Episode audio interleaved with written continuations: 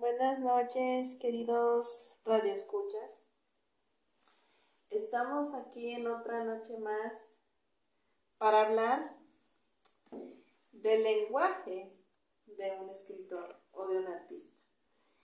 ¿Se han fijado que con frecuencia cuando se lee un libro, ahora que soy escritora lo denoto, porque cuando leemos un libro por primera vez, hojeamos el libro, no lo leemos con el afán de terminarlo. ¿A qué me refiero? A que siempre, cuando se lee un libro por primera vez, pues lo que quieres es acabar o te aborazas y hojeas mucho el libro, lo lees con el afán de terminar, no con el afán de disfrutar la lectura. Y fíjense que a lo largo de muchas décadas, el significado de ser escritor o de ser conferencista o de ser locutora de podcast o de ser locutora de radio, de ser un cantante, por ejemplo, ser un artista, un artista en todos los ámbitos. Pero en este caso vamos a hablar del ser, de lo que es ser escritor. Bueno, mañana continuamos, espérenme. Lo nuestro. Y como les estaba diciendo, que el lenguaje del escritor es no solamente leer por leer, hablar por hablar, sino porque todas tus palabras, todo lo que nosotros digamos, todo lo que tú digas, decreta, decreta cómo eres, decreta cómo quieres ser en el futuro, decreta, cómo, cómo, tus palabras van a, van a repercutir en esa persona.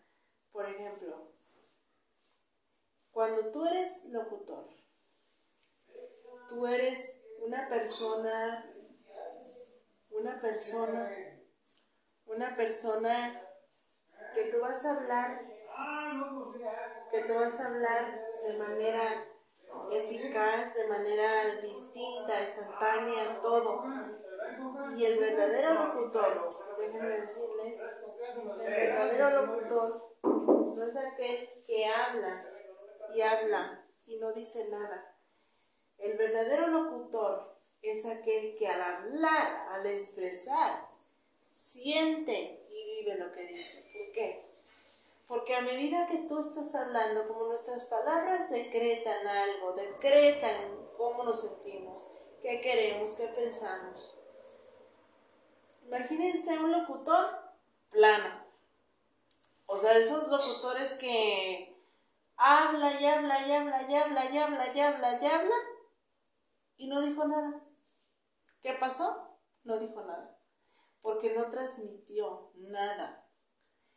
El chiste de, expresar en algo, en un arte, algo, el chiste de escribir, el chiste de hablar, de dar conferencias, o de pintar, de ser actor o de ser cantante, el chiste no es hacerlo por hacerlo, sino simple y sencillamente transmitir tu persona.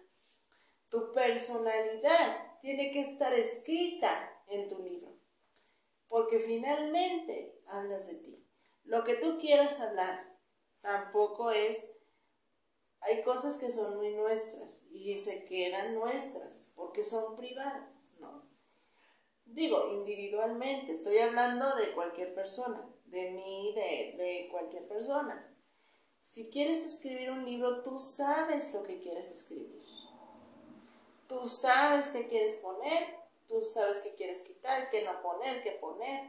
Exactamente, porque como te repito, tenemos una, una vida privada. Hay unas cosas que son muy tuyas, muy nuestras. Pero a lo que voy del lenguaje de un escritor es a tener más ímpetu al leer un libro. Porque cuando tú lees un libro con mucha atención, estás saboreando la persona que escribió ese libro. Así que de ahora en adelante no leamos por leer.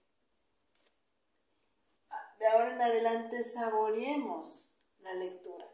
Saboreemos el arte, el arte de estar vivos porque se está vivo para hacer grandes cosas, no para, para apocarnos en, en pocas cosas, no para no disfrutar de la vida, al contrario, siempre hay que tener la disposición para disfrutar de aquello que Dios nos, nos ha dado como misión.